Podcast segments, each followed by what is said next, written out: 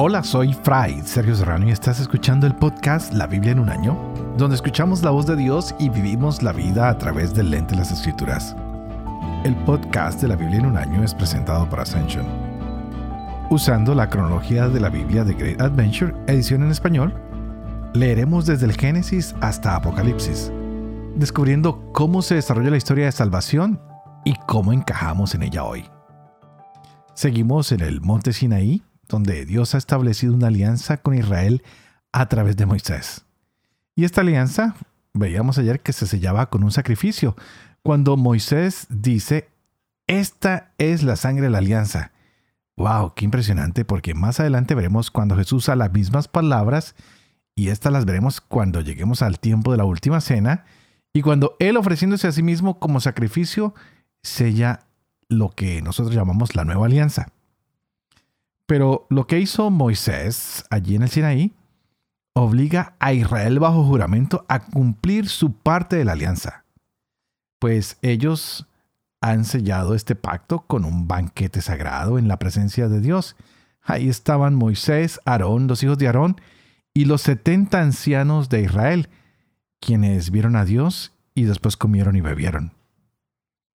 Moisés y su asistente Josué están en la montaña, reciben las tablas, estas piedras que venían de la mano de Dios. Y para esto se van a añadir también instrucciones muy detalladas sobre lo que veremos hoy. La construcción del tabernáculo, de los muebles y sobre todo el ritual para la ordenación de sacerdotes. Por otra parte, seguiremos leyendo un poco del libro Levítico y vemos cómo se nos dan estas instrucciones detalladas sobre los sacrificios, sobre las purezas rituales y por supuesto todo esto encaminado a la santidad. Hoy estaremos leyendo Éxodo 25-26, Levítico 19, Salmo 119, pero de los versos 1 al 56. Estamos en el día 43. Empecemos.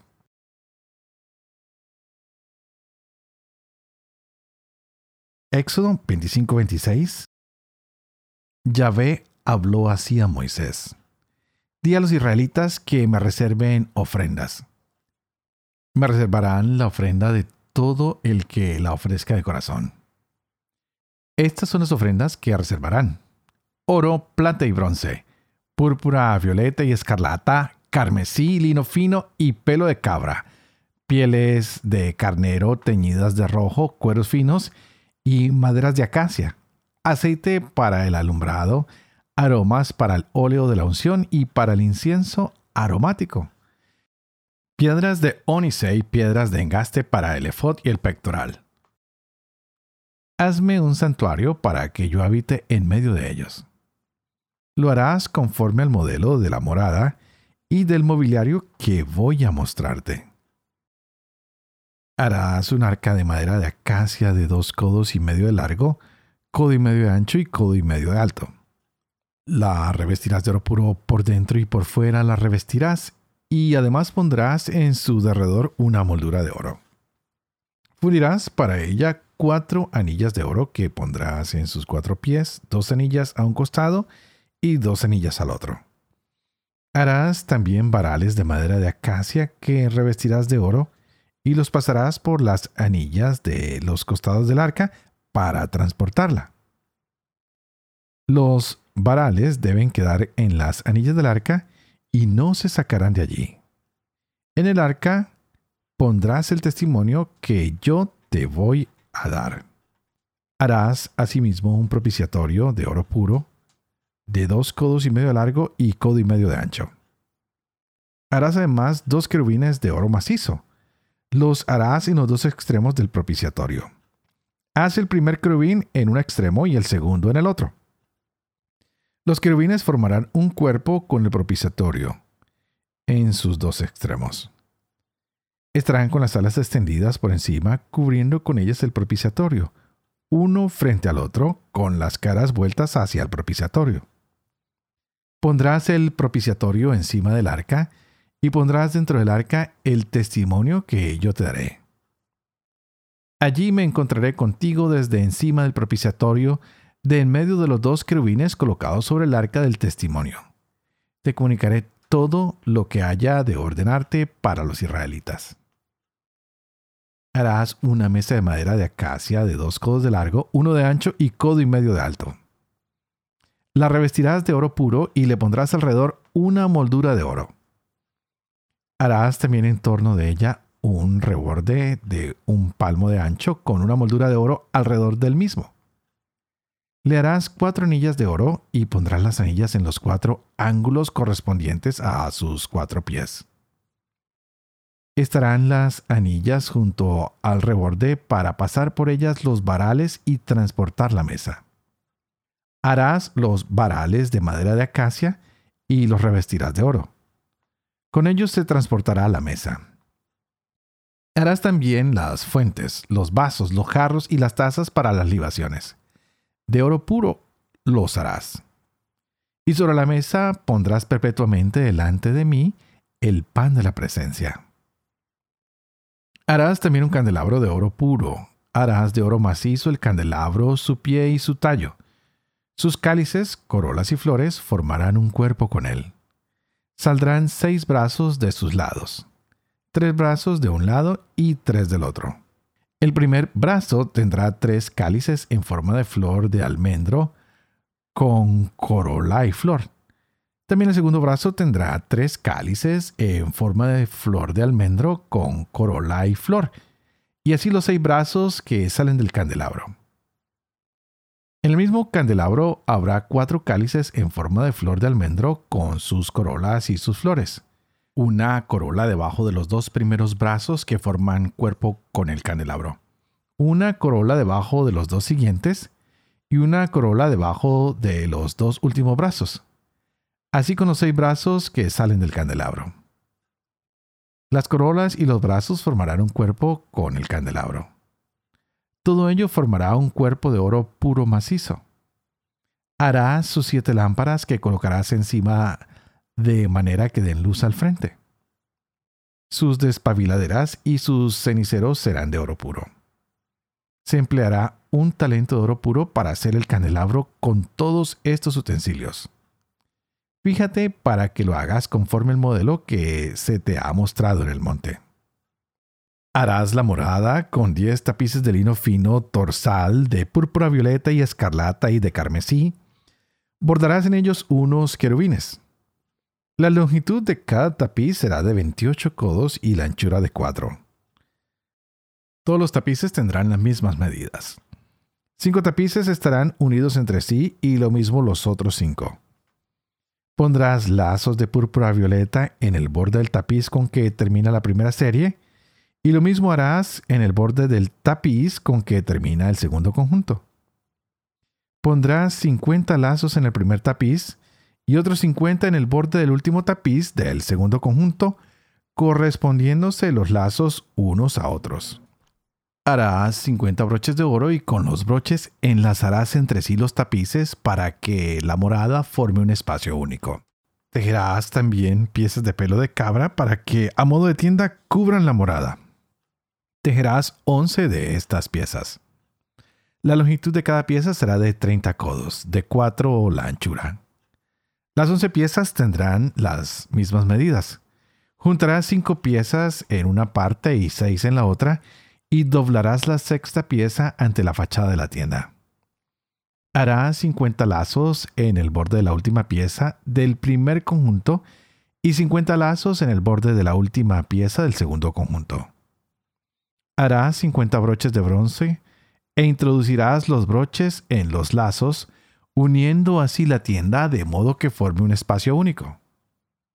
Como las piezas de la tienda exceden en amplitud, harás extender la mitad de la pieza excedente por detrás de la morada. Lo que excede en longitud de la pieza de la tienda, un codo por cada lado, se extenderá a ambos lados de la morada, a un lado y a otro para cubrirla. También harás para la tienda un toldo de pieles de carnero teñidas de rojo y encima otro toldo de cueros finos. También harás para la morada tableros de madera de acacia y los pondrás de pie. Cada tablero tendrá 10 codos de largo y codo y medio de ancho. Tendrá además dos espigas paralelas. Harás lo mismo para todos los tableros de la morada. Pondrás 20 de los tableros en el flanco del Negev hacia el sur. Harás 40 basas de plata para colocarlas debajo de los 20 tableros. Dos basas debajo de un tablero para sus dos espigas y dos bajas debajo del otro tablero para sus dos espigas. Para el segundo flanco de la morada, la parte del norte, otros 20 tableros, con sus 40 basas de plata. Dos basas debajo de un tablero y dos basas debajo del otro tablero.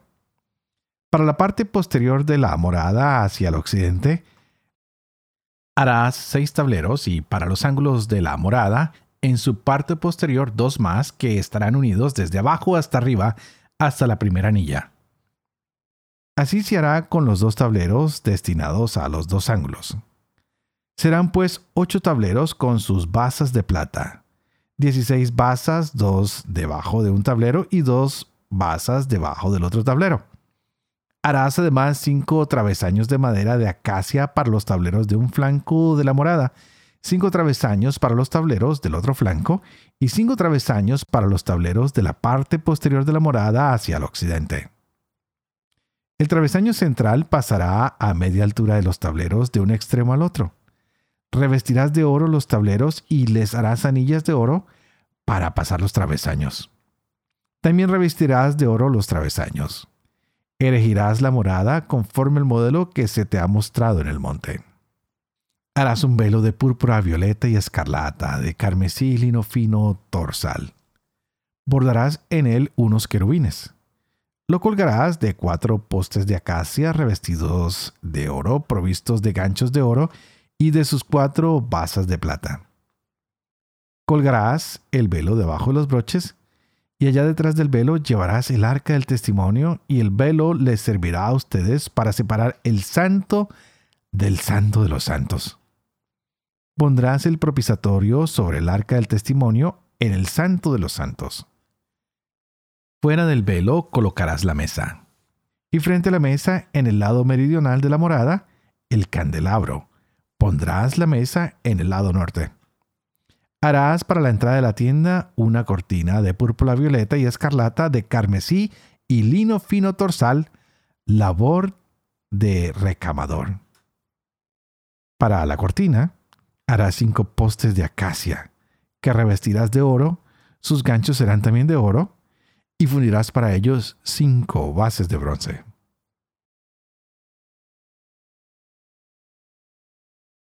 Levítico capítulo 19 Yahvé le dijo a Moisés, Di a toda la comunidad de los israelitas, sean santos porque yo Yahvé su Dios soy santo.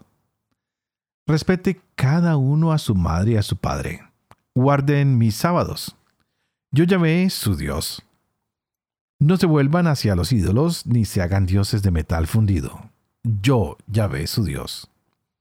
Cuando sacrifiquen a Yahvé un sacrificio de comunión, sacrifíquenlo de modo que le sea aceptado.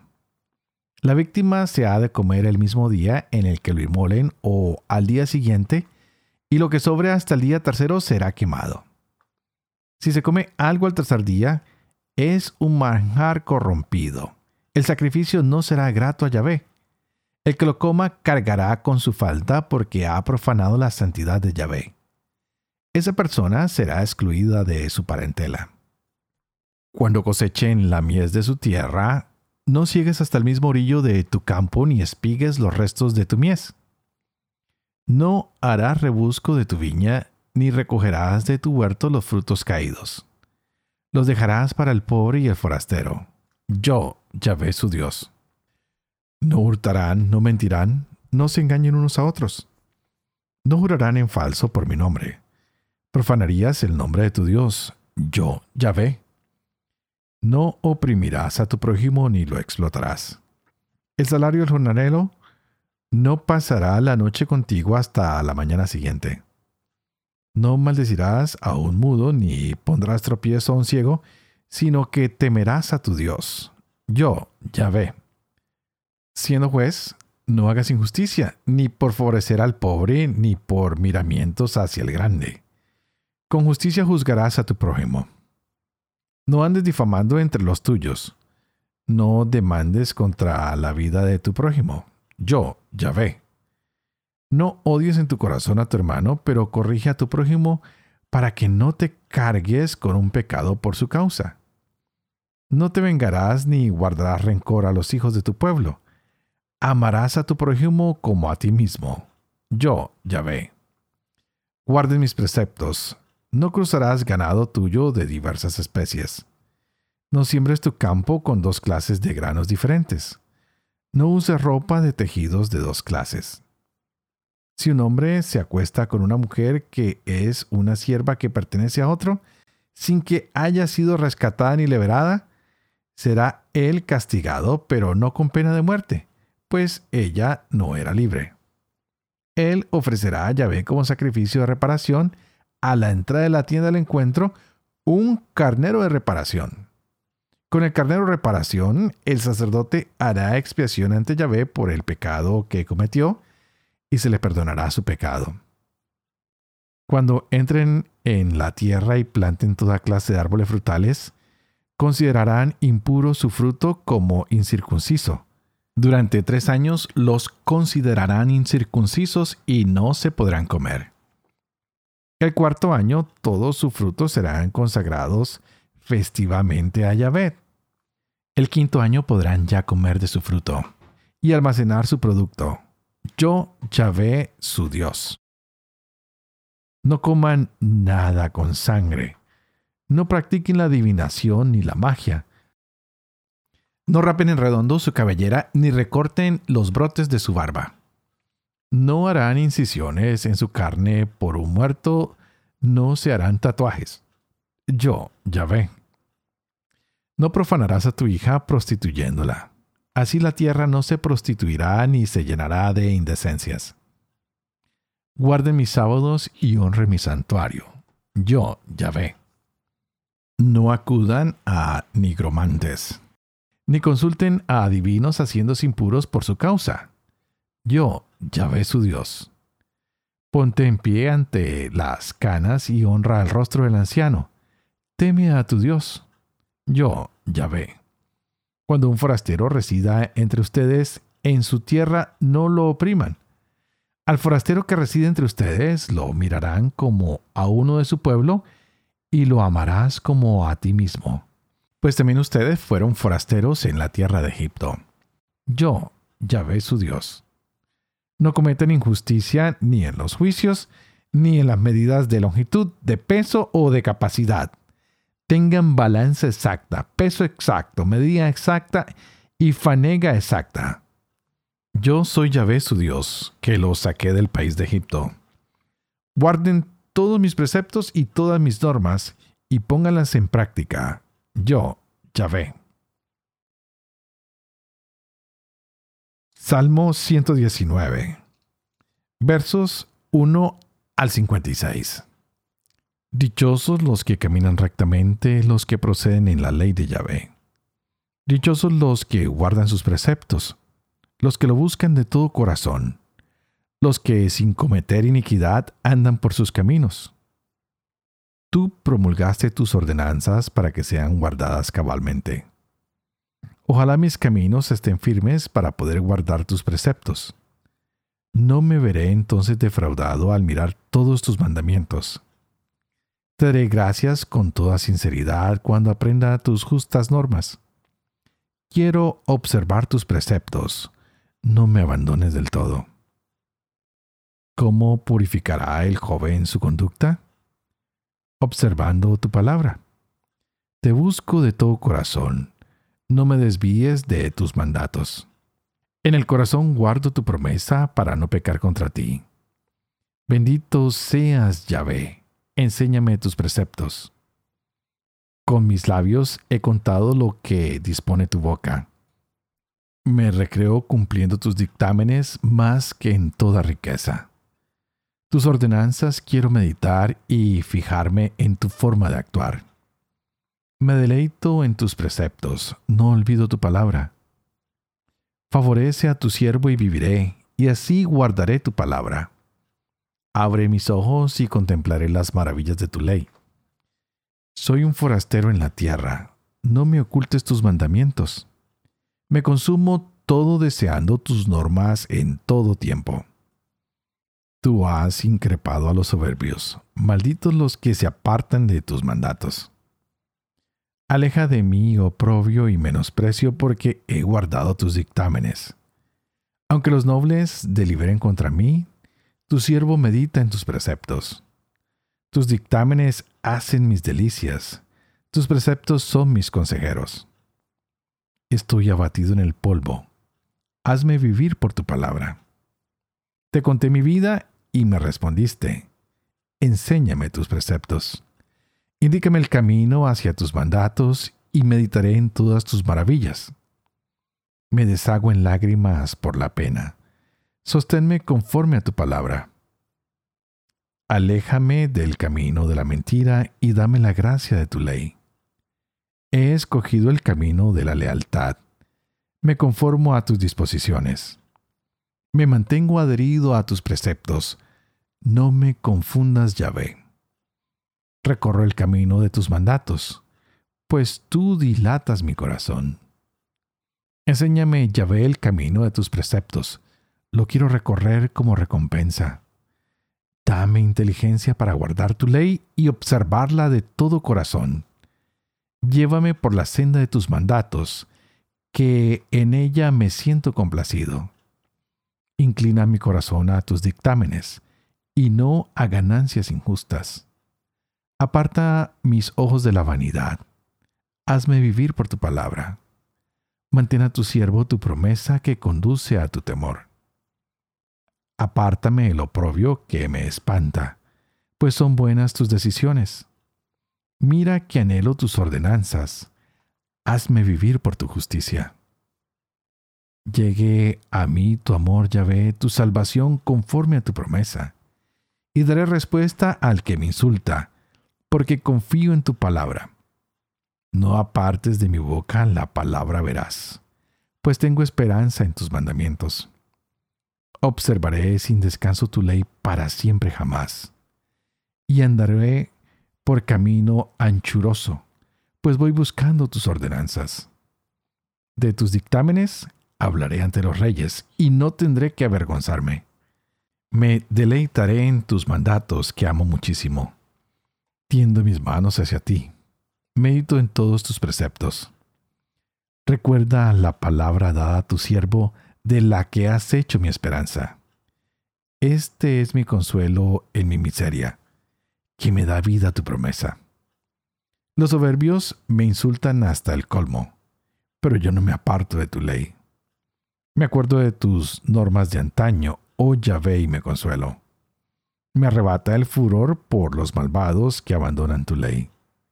Tus preceptos son cantares para mí, en mi mansión de forastero. Por la noche me acuerdo de tu nombre. Yahvé, quiero guardar tu ley. Esta es mi tarea, guardar tus ordenanzas.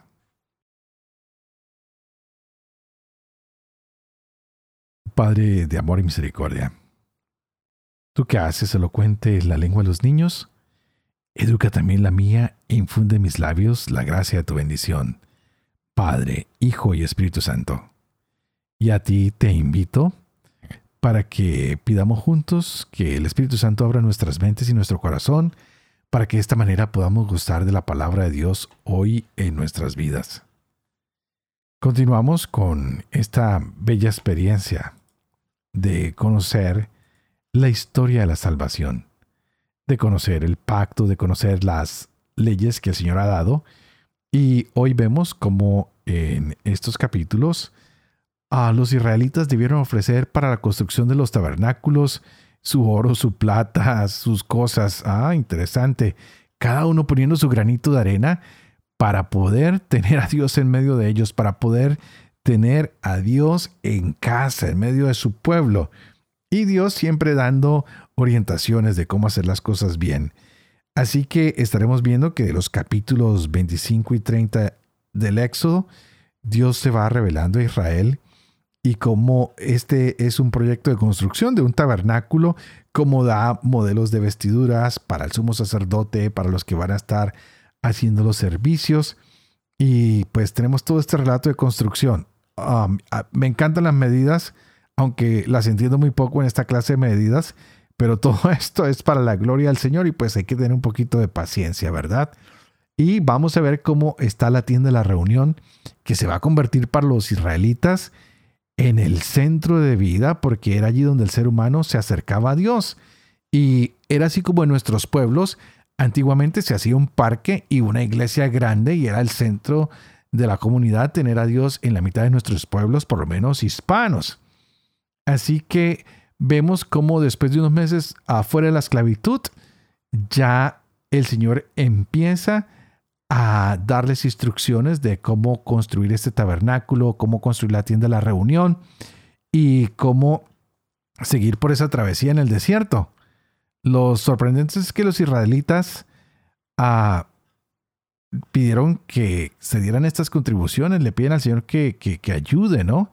Y entre ellos mismos están diciendo, oye, tenemos que poner todos, ¿no? Oro, plata, bronce, tela azul, púrpura, escarlata, lino fino, pelo de cabra, pelo de carnero, todo lo que es necesario, los inciensos, las unciones, los aromas, las piedras de onis, las piedras de engaste, el pectoral, wow, todo el mundo está atento de poner el granito de arena para que todo esto se dé.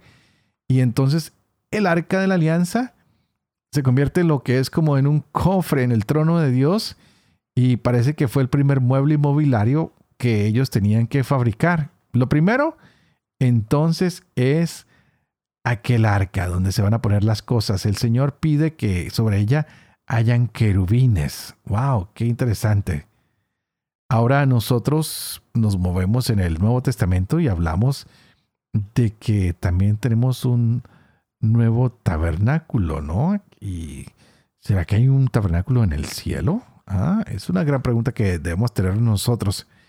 Hoy podemos ver que Dios quiere estar con nosotros. Por eso está este tabernáculo. Hay como que respondo la pregunta que acabo de hacer.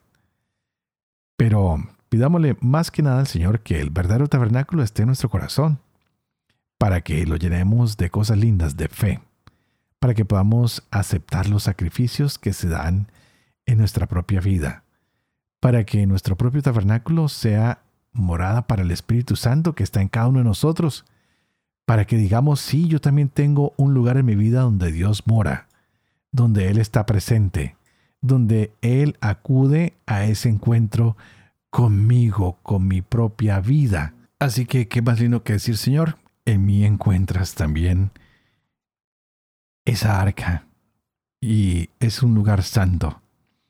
Tal vez no tendremos un candelabro de oro en el corazón, tal vez no tendremos la mesa del pan de la presencia y tal vez no tendremos el altar del incienso, que eran los tres muebles principales de este lugar santo.